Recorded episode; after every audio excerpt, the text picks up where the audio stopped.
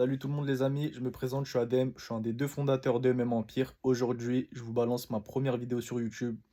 On va tout simplement parler du combat entre Cyril Gagné et Francis Nganou, le choc du 22. Les deux anciens collègues du MMA Factory vont s'affronter sur le toit du monde de l'UFC pour la ceinture des poids lourds.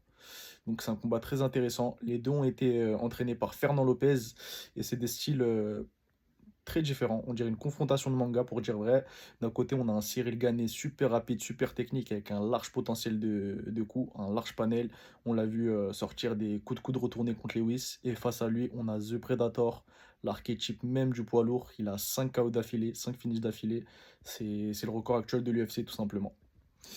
Donc euh, avant ça, je voulais juste revenir sur, euh, l'annulation du combat entre Mofsar et Ilia Topuria. On est archi déçus de notre côté parce qu'avec euh, Damien, le deuxième fondateur, on avait fait une grosse analyse dessus.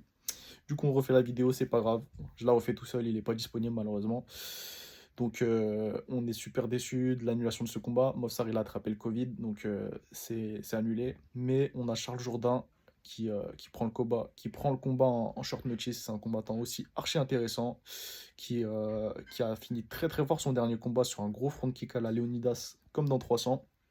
Et, euh, et c'est dommage parce que c'est le deuxième combat d'un vaincu qui est annulé, qui est annulé par l'UFC. Il y a eu Jacques Shore contre Nurmagomedov. Cette fois-ci, c'est Ilya contre, contre Movsar. C'est dommage. Est-ce qu'ils s'affronteront un jour? On verra bien. Donc pour revenir sur le combat, on va commencer tout de suite avec une statistique qui est très intéressante, qu'on a balancée sur Twitter il y a quelques semaines.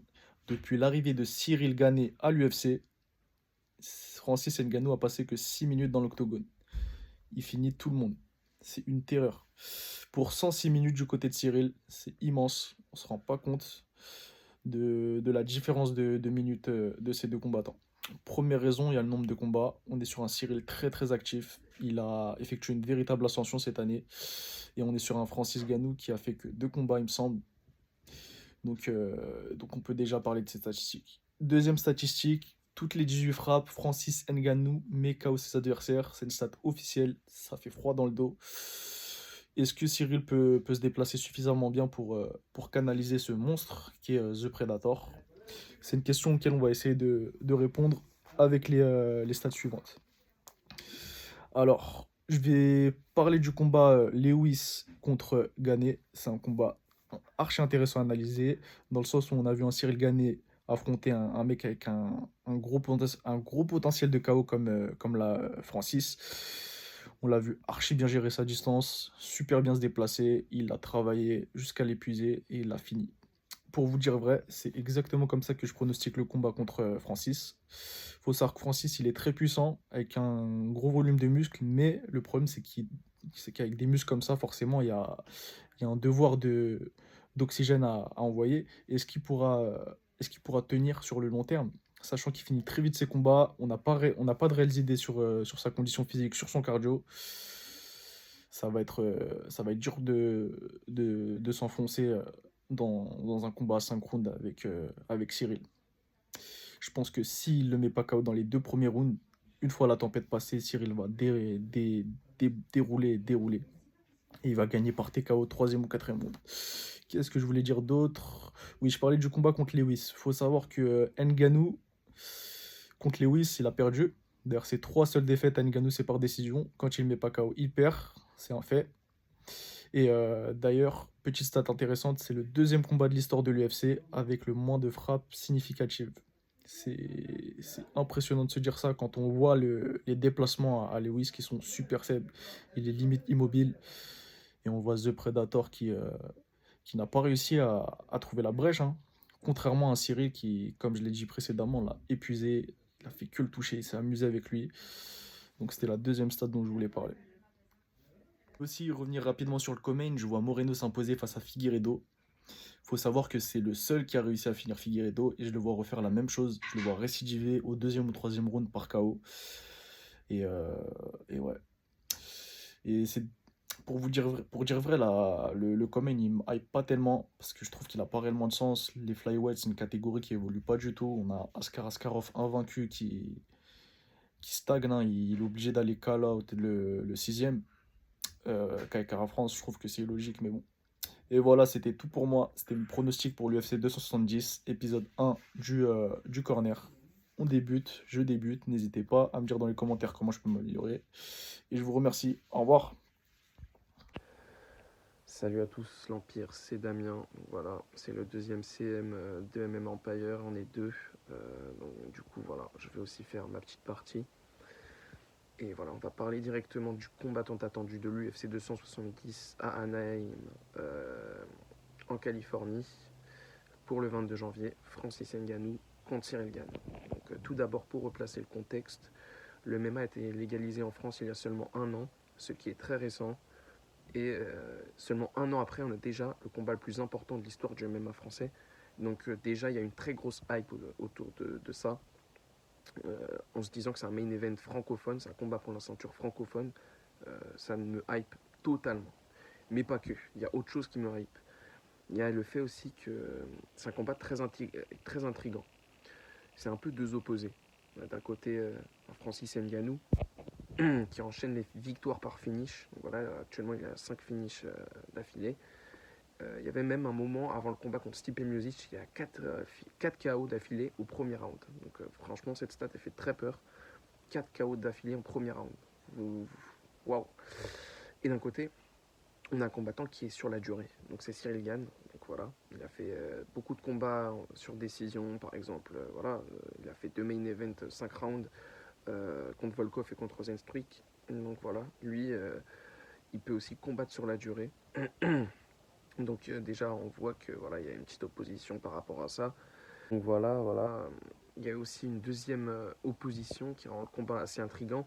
C'est qu'on a Cyril Gann qui est beaucoup plus actif que Francis Ngannou.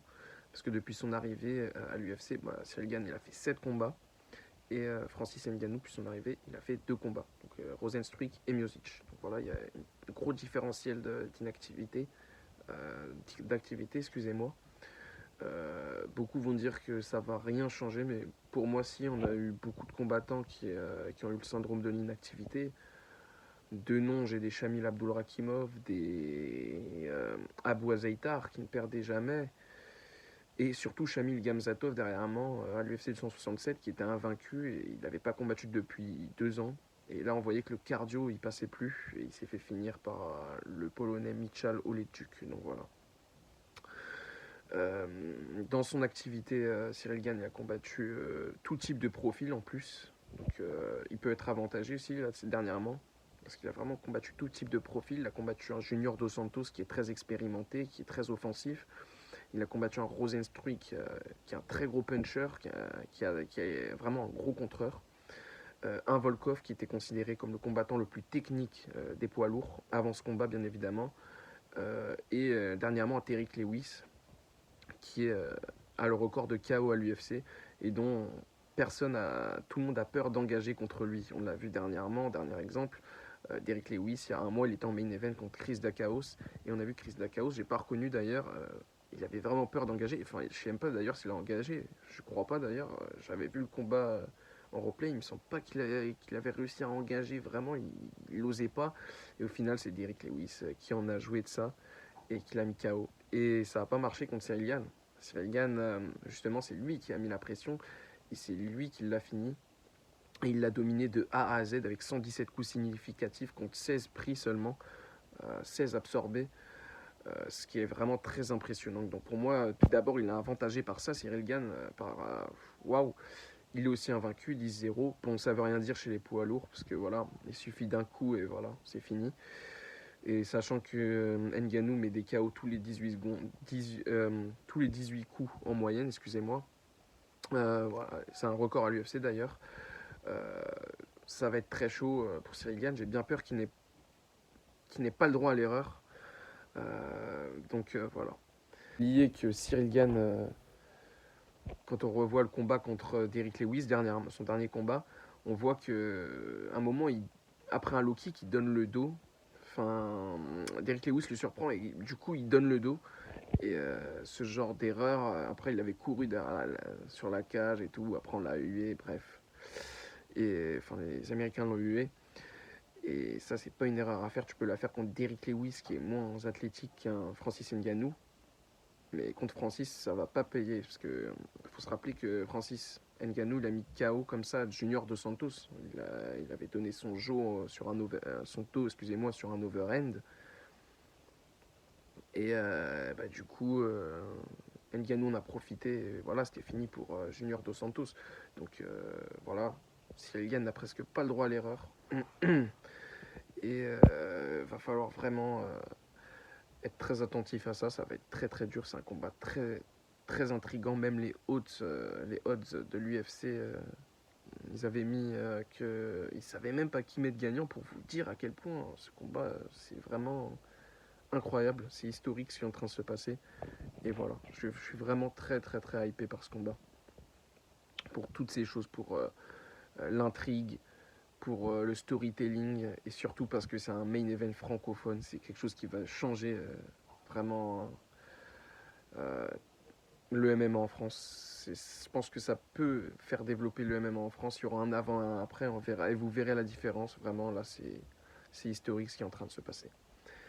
Donc pour mon pronostic, moi je dirais euh, on aura Cyril Gann euh, qui va fatiguer au fil des rounds euh, un Francis Ngannou qui au bout d'un moment il aura plus de jus quoi et je pense que c'est facile comme pronostic voilà c'est un peu du 2 plus 2 parce que euh, Ngannou s'est jamais fait finir du coup je vais dire allez un Cyril Gann sur décision unanime Concernant le combat contre, euh, enfin la trilogie entre Figueiredo et Moreno, je vais pas vraiment en parler. Euh, je vais juste faire un petit prono. Je pense que Moreno va gagner cette fois-ci euh, sur décision unanime contre Figueiredo. Donc voilà. En tout cas, merci à tous de nous suivre sur MMA Empire. Suivez nous tous sur nos réseaux. On va les mettre sur la description. Donc abonnez-vous sur tous nos réseaux. On va être actifs sur tous nos réseaux à partir de maintenant. Et euh, à plus tard pour une prochaine vidéo, la team.